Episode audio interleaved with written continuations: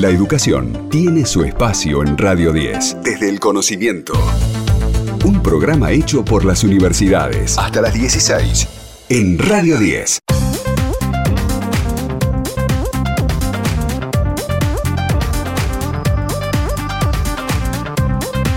Y estamos acá en DEC, ya nos metemos de lleno en la primera nota del día de hoy. Vamos a saludar al ingeniero Fabián Irázar, que es profesor e investigador de la Facultad de Ingeniería y estudioso de la problemática que te contábamos al principio del programa, al comienzo, que tiene que ver con la necesidad de repensar a las distintas regiones del país que viven en zonas urbanas. Fabián, ¿cómo te va? Aquí Héctor y Elfina te saludamos. Muy buenas tardes.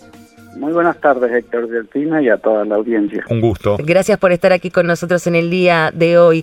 Vamos a ir eh, repasando un poco el, paso a paso. A mí me gustaría arrancar preguntándote eh, cómo sería la, forma para poder eh, pensar y definir un nuevo modelo de, urbanización. ¿Qué características implica esto? Bueno, en general, lo primero que tenemos que decir es que en nuestro país la población es urbana, más del 92% vive en distintas zonas urbanas, algunas ciudades muy grandes y otras más chicas. Y también tenemos que entender que en esas zonas urbanas se consumen distintos materiales, distintos alimentos, etcétera, etcétera, y también es el lugar de desarrollo económico y social, ¿no? De nuestra sociedad. Y por lo tanto en ese repensar esa, esa cuestiones de urbanismo tienen hoy que ver también con los desafíos de eh, las Naciones Unidas del ODS del 2030 que tienen que ver mucho con hacer ciudades que sean sostenibles y resilientes, es decir, ya las ciudades no son un problema solo de las emisiones, sino también son gran parte de la mitigación de esas emisiones, pero también de ser resiliente a los distintos desastres que va a traer el cambio climático, ¿no? En nuestro mm. país fundamentalmente olas de calor, inundaciones, sequías, que son grandes de las cuestiones. Nos tenemos que repensar en esa en esa sociedad de dentro de 50 años cómo funciona en esa sociedad. Entonces, mm. lo que uno está investigando hoy es qué pasa en Argentina, ¿no? Porque bueno, tenemos una configuración de ciudades muy distintas a las de otro mundo. Digamos, nosotros generalmente nuestras ciudades son en climas templados, pero la mayor cantidad de gente vive cerca de los ríos y bueno, el agua pasa a ser uno de los problemas a, tener en cuenta y dentro de todo eso también nos encontramos con que las ciudades deben tener grandes espacios para el ocio. O sea, comienza a haber una necesidad de tener ciudades que sean habitables, pero también que eh, sus edificaciones no tengan un consumo energético superlativo, ni que tampoco tengan una poca capacidad de resistir como ser inundaciones o vientos, que son nuestros problemas, y en eso hay que repensar un poco los códigos de urbanización y los códigos de edificación.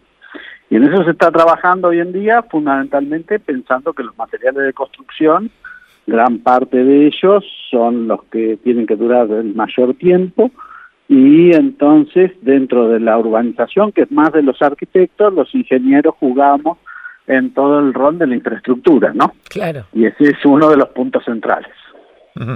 Eh, primero, me gustaría eh, tratar de determinar en qué estado de situación están las localidades fundamentalmente del interior de nuestro país en cuanto a esto de la, de la urbanización, eh, de hacer una traza mucho más moderna.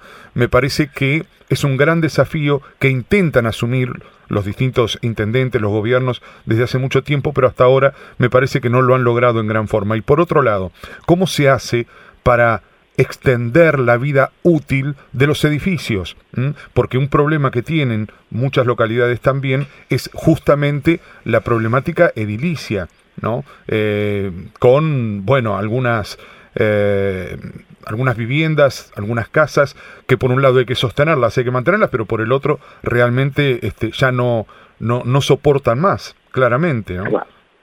Sí, si nosotros nos vemos en nuestro país, nuestro país tiene una historia digamos, de eh, diseño de ciudades de naturaleza española, de, las cuestiones de Indias, ¿no?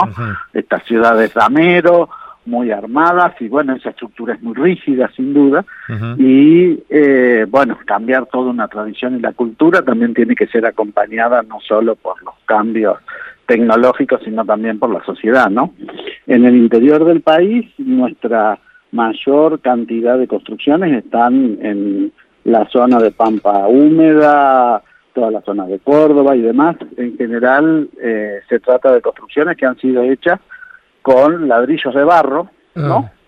Ah. Porque era el único material que había disponible, ¿no? Ah. Y un poco de madera y un poco de eh, adoquines generalmente en las calles en los inicios. Entonces, hoy en día la, la, la idea de, de reestructurar las construcciones tiene que ver en dos puntos de vista. Un lado tiene que ver con el déficit de eh, viviendas que numéricamente no es muy importante en Argentina, pero sí el, déficit de vivienda es mucho más importante desde el punto de vista de las condiciones ambientales en las cuales se desarrolla la vida interior, ¿no? Claro. O los servicios que están abasteciendo esa vivienda. Entonces, por eso, si ustedes miran hoy, el Banco Mundial o el BID están dando créditos de remediación y de inclusión, como son esta ley de los barrios populares, ¿no? Y entonces estamos viendo que hay un cambio en la concepción en ese sentido de cómo construir esas viviendas. Esas viviendas se pueden construir en forma precaria o se pueden construir para largo plazo. Nuestro país, por suerte, ha tenido planes de vivienda que son de mediano a largo plazo y entonces hoy lo que necesitamos es acondicionarlas. Entonces, creemos que va a haber una, un movimiento, digamos, más por la refacción y acondicionamiento en condiciones de sanidad y demás de las viviendas con materiales más durables, porque también es una de las cuestiones más interesantes que nuestra infraestructura y nuestras viviendas han sido construidas con materiales relativamente durables, ¿no? Hoy tenemos muchos de nuestros edificios tienen más de 100 años, algunos ya empiezan a, a tener mucho más tiempo y quizás la adecuación es lo ideal para eso. También tenemos la, la fortuna de que, decir así, que también nuestra infraestructura ha sido bastante realizada con materiales bastante durables, como pueden ser los pavimentos de hormigón, como pueden ser, digamos, todas las, las grandes eh, obras de infraestructura que se han hecho para evacuar el agua y demás. Y eso realmente es un patrimonio que debemos mejorarlo y cuidarlo porque es lo que hace sostenible a, una ciudad, de, ya sea de las grandes urbes, pero también de las pequeñas urbes, ¿no? Donde eh, gran parte de, del ahorro, digamos, desde el punto de vista de materiales y consumos está en que nuestras construcciones duren aproximadamente 100 o más años. Claro. ¿Tenemos así ejemplos de, construcción inteligente en, en, algunos puntos de nuestro país que, que nos puedas destacar particularmente? Sí, sí. En este momento hay las grandes empresas o las empresas líderes, digamos, de, de vanguardia, como pueden ser en Buenos Aires, los grandes edificios, o en nuestra zona acá, las empresas informáticas, en el parque informático o en la ciudad de Tandil, han implementado algunos edificios de este tipo. ¿Por qué?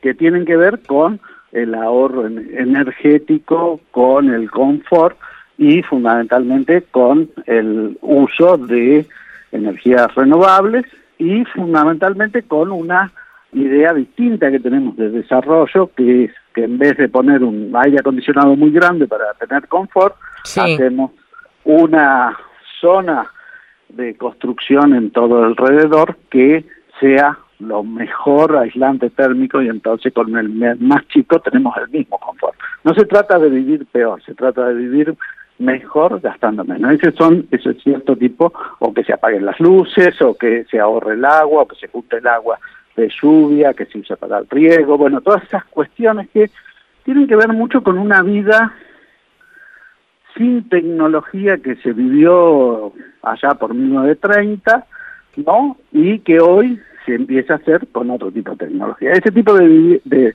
cuestiones son importantes, pero el mayor consumo energético y el mayor consumo de materiales y todos no está en ese tipo de edificios, sino está en las viviendas y en las construcciones tradicionales, que son las que tenemos que mejorar tanto arquitectos como ingenieros para dar mayor confort con menor uso de recursos.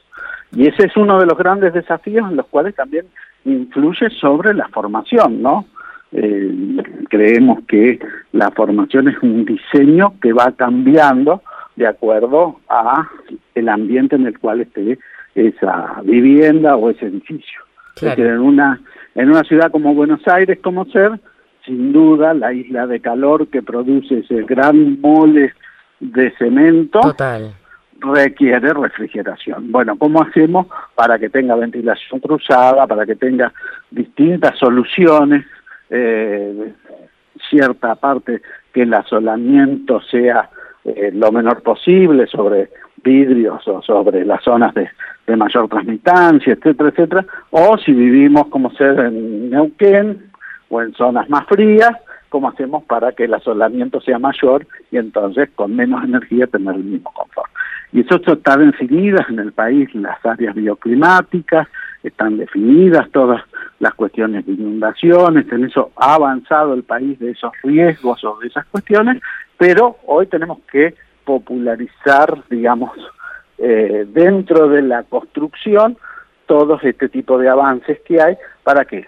Para tener una mejor calidad de vida de cada uno de los habitantes con el menor consumo energético y menor emisiones, donde la ciudad entonces ya no es solo un consumidor, sino también es parte de la solución en los problemas de cambio climático. Y eso es muy importante en la política pública, ah. porque eh, las leyes, los ordenamientos tienen que ver con este tipo de cuestiones.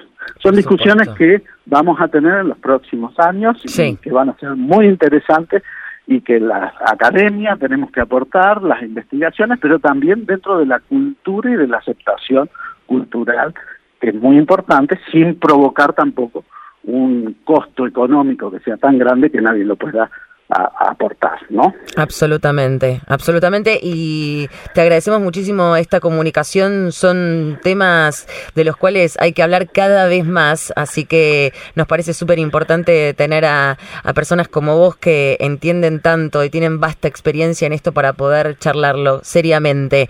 Te agradecemos muchísimo, Fabián, esta comunicación. Bueno, muchas gracias a ustedes, había exposición y bueno, esperemos que el año sea un muy buen año para todos los argentinos, también para sentar bases en ser más sostenible en nuestro país.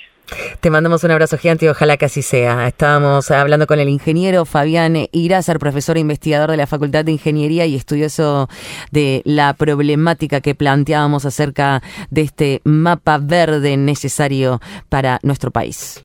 La educación tiene su espacio en Radio 10, desde el conocimiento. Un programa hecho por las universidades hasta las 16 en Radio 10.